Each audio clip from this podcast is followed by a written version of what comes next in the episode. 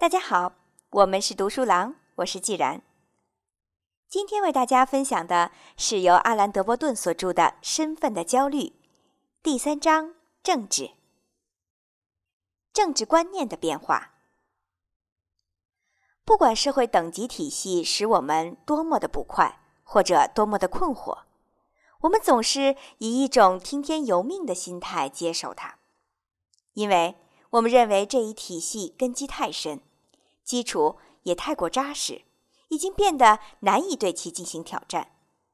而且，支持这一等级体系的社会群体和信念，事实上亘古不变，或者简单的说，他们都是理所应当的。在历史的长河中，有好多观点鲜明的思想，曾一度被认为是理所应当的。那么，理所应当的思想，在一八五七年。到一九一一年都有哪些呢？确凿的事实是，男人从一开始就受命统治女人。对这一永恒的天命，我们既无权利也无能力去改变。帕西伯爵，一八七三年。在一个受过良好教育的欧洲男人和一个欧洲女人之间存在的身体和道德差异。要远胜于一个欧洲人和一个中非野蛮部落的黑人之间存在的差异。克罗莫勋爵，一九一一年。绝大多数的妇女对任何形式的性感觉毫不在意，这对他们而言是一件好事。威廉阿克顿勋爵，一八五七年。作为一个种族，非洲人要比白人低劣。受制于白人是他们正常的状态，因此我们的社会体系认为非洲人比我们低劣，是建立在伟大的自然法则之上的。亚历山大·斯蒂芬斯，一八六一年。那些被社会级重量人物认为是颠扑不破的真理，实际上往往是相对的，是可以进一步商榷的。一旦认识到了这一层，一种政治上的觉悟就会随之产生。我们可以满怀信心地批判这些观点，即使这些观点看起来多么像树木、天空一样自然，但实际上他们都为一些特定的人所维护，并用于服务于他们特定的使用目的或精神目的。如果这种相对性很难被人察觉，那么因为。占支持地位的观点总是煞费苦心地证明，他们的真实性就如同太阳的轨道一样无法改变。他们总是宣称自己仅仅在陈述一件显而易见的事实而已。我们借用卡尔·马克思的一个非常有用的词汇——意识形态，来描绘这种情况。他们都是意识形态性的，而任何意识形态的思想总是打着。客观公正的幌子来巧妙地推行偏颇的论点。对于马克思而言，在一个社会中，主要由统治阶级来决定意识形态。我们可以用他的观点来解释以下两个现象：在一个由地主阶级控制权力的社会里，土地带来的财富和由此产生的可继承的上层地位，被绝大多数人。认为是理所应当的、毋庸置疑的；而在一个商业社会中，是那些企业家的成就占据了老百姓对成功的想象。用马克思的话说，每个时代占统治地位的思想，往往是统治阶级的思想。然而，这些意识形态的观点如果表现得过于咄咄逼人，那么他们。就不会强有力的占据统治地位。意识形态观点的精髓就是，除非我们的政治素养得到了极大的发展，否则我们很难意识到它的存在。意识形态就像无色无味的气体一样，被释放到社会中。它通过报纸、广告、电视节目和教科书得以体现。在这些领域，意识形态在宣传。他对世界偏颇的，也许还是缺乏逻辑的、缺乏公正的理解。在这些领域，他羞答答地暗示他只是在陈述一件自古就有的事实，而只有那些蠢材或者疯子才会对此加以否认。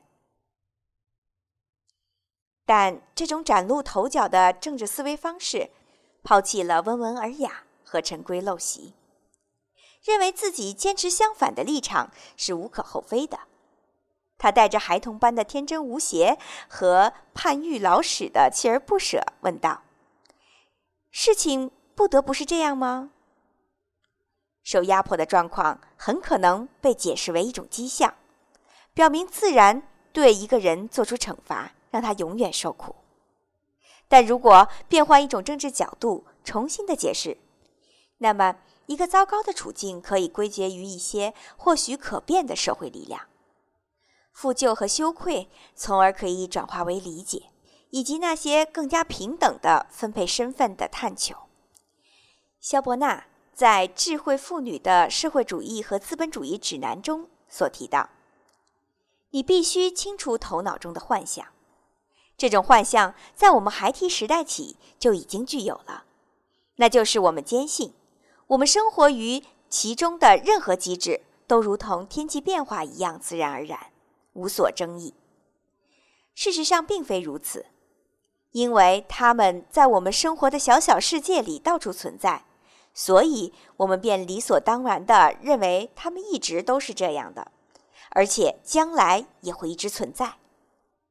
这是一个极为危险的错误。他们实际上一直处于变动不居、相互交替的状态中。在过去几代人中，没有人能够相信的变化确确实实的发生了。孩子们现在认为，在学校里读九年书、领取养老金、在选举中投妇女的票，以及国会中有穿短裙的女士，都是自然秩序的一部分。以前一直是，将来也会一直都是。然而，他们的祖父母如果听到有人说这些事情即将发生，那么他们将会骂说话的人是个疯子，而且认为任何想要这些事情发生的人都是邪恶缺德的。在二十世纪西方社会，最成功的改变自己身份的人群，当属妇女。他们认为自己有权质疑自己的社会地位，他们的这种思维方式对总体政治觉悟的提高能够提供宝贵的借鉴作用。弗吉尼亚·伍尔夫在《一间自己的房间》的开篇部分描绘了他在一个秋天的剑桥大学之行，在此行中，他决定到三一学院图书馆去看看。为了查阅米尔顿的利西达斯和萨克雷的亨利塔斯蒙德的手稿，然而，正当他准备步入图书馆时，一个面带着反对的表情、满头银发、慈祥和蔼的绅士出现在他的面前，用低沉的声音含着歉意说：“女士们，只有在一名校务委员会委员的陪同之下，或者持有介绍信的情况下。”才准许进入图书馆。在一件很小的事情上，沃尔夫预见的是歧视妇女的国家根本原则之一：妇女没有享受接受高等教育的同等权利。很多妇女会因为这种事情而受到伤害，但很少有人能够对此从政治的角度做出反应。很少有人除了怨天尤人之外。会采取其他的举措。毕竟，在历史上的妇女从来没有享受过与男子同样的受教育权利。我们应该知道，一些英国最著名的医生和国会中的一些政治家认为，妇女从生物学的意义上来说，思维能力落后，是因为他们的颅骨太小的缘故。那么，当一位绅士拒绝一位妇女进入图书馆，而且，特别是在他带着道歉和微笑、很有礼貌地说出这个意思的时候，这名妇女还有什么权利来怀疑这位绅士的动机呢？沃尔夫并不是一个轻易的就忍气吞声的人，他使用了最根本的政治思维。他没有问自己：“我被挡在图书馆外面，是不是我在什么地方做错了？”相反，他问。图书管理人员把我挡在图书馆门外，是不是他们在什么地方错了呢？当观念和制度被认为仅仅是自然而然的时候，要么把受伤害的责任搁在抽象的东西上，要么由受害人本人承担。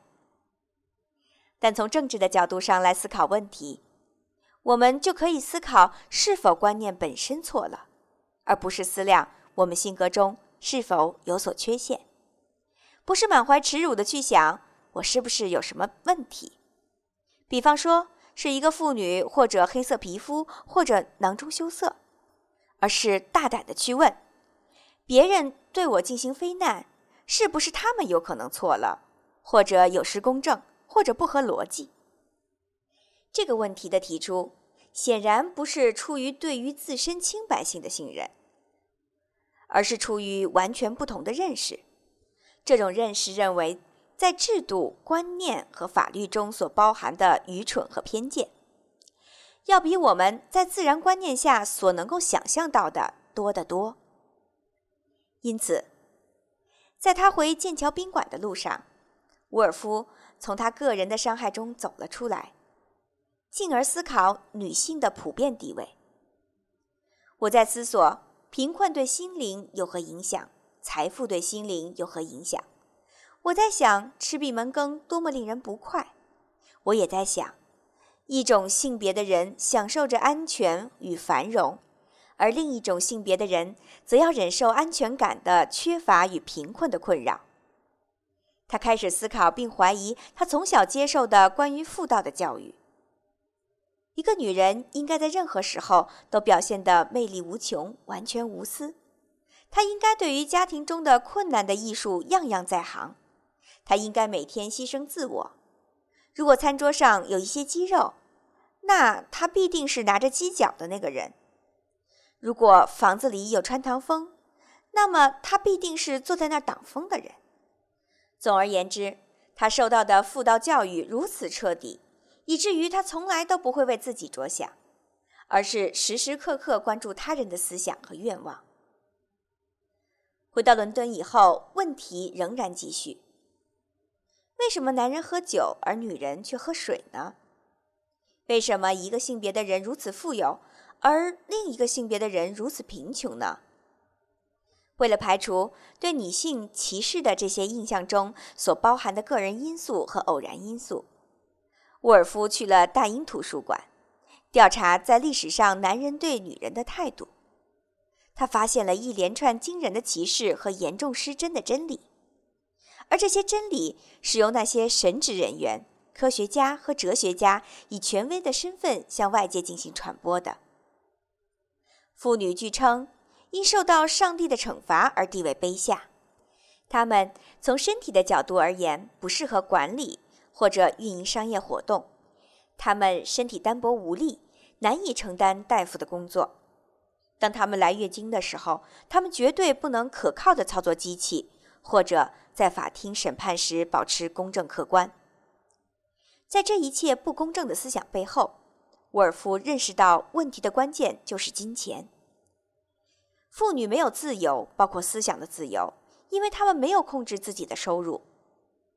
妇女一直都很贫穷，她们的贫穷并不仅仅是最近两百年的事，而是在人类历史上一直都是这样。妇女所享有的精神上的自由，还不如雅典奴隶的后裔们所享有的自由。沃尔夫的著作中提出了一种具体的政治上的要求：妇女不但需要尊严，同时需要受教育的平等权利，需要每年五百磅的收入和一间自己的房间。现代身份理想所包含的意识形态的因素。或许缺乏像19世纪的种族的性别歧视那样的尖锐性。它带着微笑出现在无伤大雅的地方，出现在我们所阅读、所听到的各种琐碎细小的消息当中。但它依然在什么是美好的生活方面维持着一种同样偏颇的，甚至有时候歧视性的观念。这种意识形态需要我们去仔细审查。意识形态的信息从社会无所不在的言论和图像中散发出来，而我们抵御这些言论和图像影响的能力，并不像我们想象中那么大。比如说，如果一个人在阅读了周日报纸的全部内容之后，认为他的社会价值观和欲望观念并未因此产生多大的改变，而且认为还不如花同样的时间阅读一张。雅各布·布尔克哈特的文艺复兴时期的意大利文化，或者加拉泰书，对自己产生的改变，那么他就是极为严重的低估了报纸的影响力。上述从政治角度所做出来的观察，其目的在于追求对意识形态的理解，通过对意识形态进行分析，使它丧失理所应当的合理性。进而使它丧失其影响力，从而在面对意识形态时，我们不再迷惑不解和沮丧不安。相反，我们对意识形态的起因和影响将会有一个清晰明白、追根溯源的把握。一旦受到质疑，现代上层身份理想自然就会丧失其理所应当或者来自神兽的合理性。现代身份理想。是工业生产和政治组织发展的产物，而工业生产和政治组织发端是18世纪后半期的英国，然后扩展到整个欧洲和美洲。报纸和电视节目所灌输的对物质至上主义、企业家精神和物质精英论，都反映了那些控制整个经济体系的人的利益，而普通大众则需要依赖这个经济体系来养家糊口。理解了这一层道理，并不能奇迹般的消除身份理想所导致的诸多忧虑。理解内情与政治上的困难之间的关系，有点类似于气象卫星与气象灾害之间的关系。理解并不是总能防止问题的发生，但它在一个最小的范围之内，能够教会我们很多有用的东西，让我们知道如何以最好的方式去面对问题。从而大幅度的降低受害的感觉、被动的感觉和困惑的感觉。或者，我们可以更加野心勃勃地说，理解这一切将是我们迈进的第一步。以此开始，我们可以改变或者挑战社会理想，从而建立一个更美好的社会。在这个社会里，把尊严和荣耀教条式的。不加质疑的赋予那些仍然踩着高跷的人的可能性会有所降低，即使是非常微弱的降低也罢。今天就为大家分享到这里，感谢您收听由阿兰·德波顿所著的《身份的焦虑》下半部分第三章政治。